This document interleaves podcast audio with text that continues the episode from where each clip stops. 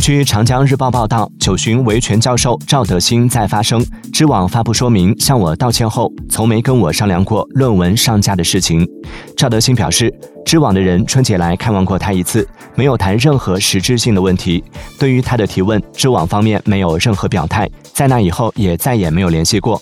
去年十二月份，中国知网发布关于赵德兴教授起诉中国知网获赔相关问题的说明，向赵德兴教授道歉。对于赵德兴教授作品的问题，知网称将积极会同相关期刊编辑出版单位与赵德兴教授沟通，妥善处理赵德兴教授作品继续在知网平台传播的问题。